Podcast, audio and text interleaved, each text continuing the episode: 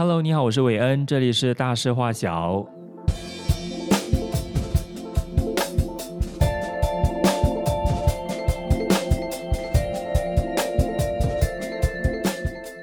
其实我本来就有打算说近期呢会推出这个 podcast，可是没有想到那么快，因为我本来的计划是第一集呢先上一个 trailer，就简单介绍一下这样子。但是后来我想啊，没关系吧，反反正这个 podcast 它没有一个固定的模式或是格式，那啊第一集就直接丢 content 出来，我觉得也 OK。呃，最主要还是我想要谈这个课题啦，OK。那其实就是啊，这个苹果日报，香港苹果日报呢，在二十四号呢正式出版了最后一份报纸了，因为呃，其实在这个宣布前几天呢，我。在电台节目当中呢，其实有分享过，所以后来都有一直在关注这个事态进展。直到在二十三号吧，一传媒呃就做了最后确认，嗯，就是苹果日报会在隔天出版最后一份报纸之后，我记得那天凌晨起来啊、准备上班的时候就开始扫新闻，看有什么东西嘛可以更新的，然后就发现说，诶，苹果日报的 Facebook 专业没有了。然后也是通过其他的香港媒体报道才知道说，他们的那个 YouTube 上面的动新闻啊，一周看的频道也是没有了。当下其实心里蛮惆怅的，因为以前工作到现在其实都一样啦，我都会看不同媒体啊，或是不同平台的一些内容。然后当下给我一个感觉就是，呃，对，你以后都不会再看到有一个和苹果日报一样的媒体了。嗯。我觉得不说远的吧，就说近两年在香港里头发生的一些大事，像是落实这个逃犯条例，那后来就触发了这个反送中运动的这个示威浪潮嘛。我觉得当时候是我非常留意香港苹果日报的时候，嗯，后来呃，北京就在这个香港实施这个港版国安法啊，成立这个国安处等等，然后再到黎智英去年八月被逮捕起诉。那当然，在这个国安法下面被逮捕的还有四十七名这个民主派人士的案件了。OK，呃，所以从这一系列事件来看，其实大家呢都已经有心理准备了。苹果日报被对付是迟早的事情，呃，只是时间的问题而已。哦，对，我刚不是提到吗？黎智英去年八月被逮捕，然后距离现在其实没有到一年的时间。结果这个香港国安处呢，在上个星期又来搜查。这一个苹果的大楼，一口气呢就逮捕了五名高层。那去年黎智英被逮捕的时候，因为他是创办人嘛，那很多人以为说，哎，苹果做不下去，但是呢，管理层还是继续做，继续出刊。但这一回行动又升级了，管理层也中招哎。然后没关系，全部这些新闻从业员还是很努力的坚守岗位。香港人继续排队买报纸，可是一个很现实的问题就是，到底这样能够撑多久呢？因为集团的资产被冻结之后，你公司周转啊、发薪水其实都很难，所以才来到现在这样一个局面。你还没有被定罪前，就已经注定说你要倒下了。我们为什么提到香港苹果日报，很自然的就会和新闻自由挂钩？我觉得可以先提一提一个数据。那其实无国界记者组织呢，每一年他们都会发布全球新闻自由指数，然后他们在今年四月的时候呢，就公布了二零二一年的。那在一百八十个国家和地区当中呢，香港的位置是没有变的，还是在第八十位。其实从大前年，也就是二零一九年，当时候反送中运动嘛，香港的排名呢，已经从第七十三名下跌到八十名。那虽然这一次还是一样，可是香港的新闻从业员呢，对这个国安法呢，是很担心的，因为政府一直想方设法要用这个国安法呢，去整顿媒体，去钳制媒体。这些媒体工作者的新闻自由啊，越来越受到限制，因为他们很担心，我动不动就会踩到红线，所以在报道的时候呢，也会特别的小心翼翼。像苹果日报的话，它从创刊以来，它立场都很坚定，告诉你说我是支持民主的，所以它也不怕揭露那些政府丑闻啊、权贵操控等等，它报道就报道，它根本没在怕。所以也为什么这个无国界记者在这个报告里头当中呢，也特别关注到了黎智英去年八月被逮捕的事情。那当然，我也觉得必须提一提苹果日报当初创立的那个时代背景，呃，就是在一九九五年，准确来说是一九九五年的六月二十号。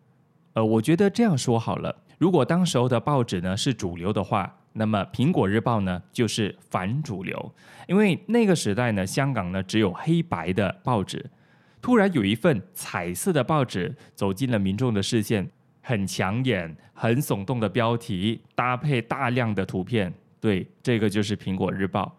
当然，当时候很多这些呃所谓的新闻人呢是看不下去。可是无可否认的一件事情是，后来有很多这些报纸呢也开始仿效苹果。当然，有一些呢到最后没有办法竞争，也停刊了等等。当然，《苹果日报》本身的风格是受到很大的争议的，因为他们是主打山色新。我觉得无论怎样都好，你每个风格你都有他自己的受众群，有人会 buy，有人不 buy。但我觉得无可否认的事情是，苹果日报后来也做了不少调查报道，也是受到了很好的一个口碑的。所以你可以说它是很争议性的一个存在，但是它的存在却是可以和呃这个香港的新闻自由画上等号的。那当时候啊，他们在创刊号的时候就刊登了这么一篇社论。因为他们成立的时候，距离香港回归还有两年的时间，所以很多人都会问：你这个时候办报纸，不怕九七后有不一样吗？然后他们在那个社论里头呢，就写到：我们怕，但我们不愿意被恐惧所威吓。其实他们的立场呢，真的是从一而终，即便到他们熄灯那一刻，还真的是不怕站在前线，明刀明枪的和强权对着干的报纸。真的是那样，然后我在网上呢就看到一篇文章，其实他是呃一些苹果日报的前记者分享说，如果他们以前要去大陆采访的话，入境之后呢就会被找麻烦，就是请喝茶这样子啦。OK，那你可以想象一下，就是为什么中共会对苹果那么敏感了？就因为你太自由了，北京就肯定会盯着你不放。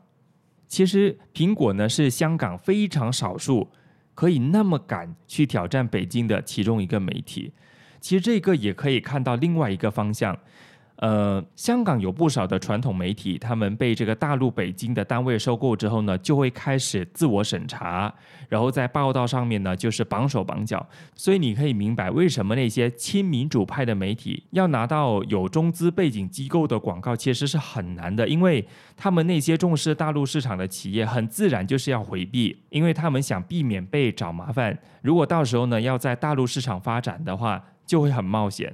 所以其实黎智英呢也是有很坦白的说过，呃，他二零一九年的时候就接受这个 New York Times 访问的时候，他就有说到，广告主的离开啊，让这个苹果每年的损失呢是大约四千四百万美元的。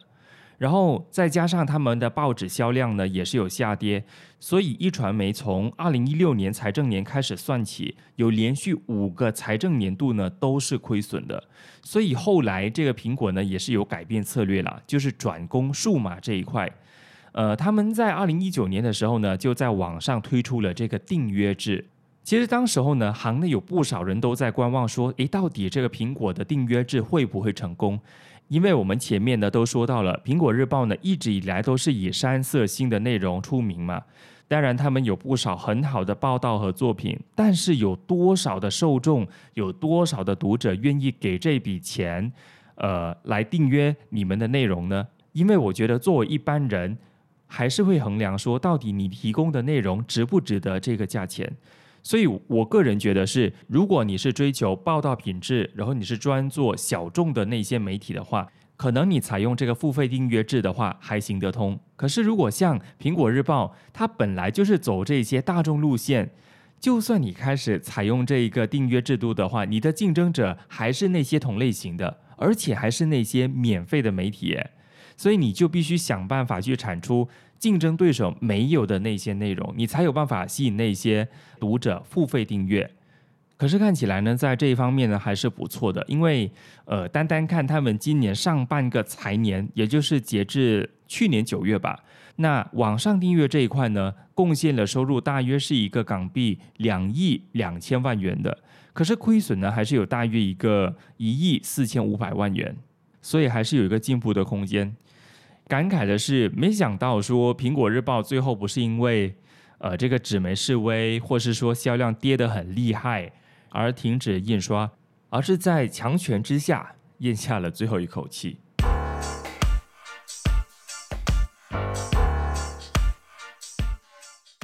其实我想在这边呢，顺便说一下。呃，接下来我的 podcast 呢，除了会分享一些国际课题，其实也希望能够关注一些大马人关注的国内课题这样子。不过现阶段呢，不会想要做视频版，呃，不过我会把这个音频呢，呃，放一个封面放在 YouTube，因为制作影片的话，时间成本太高了，然后加上现在工作还挺忙的，我只能在周末的时候更新啊，这个 podcast，所以也希望大家能够多多支持啦。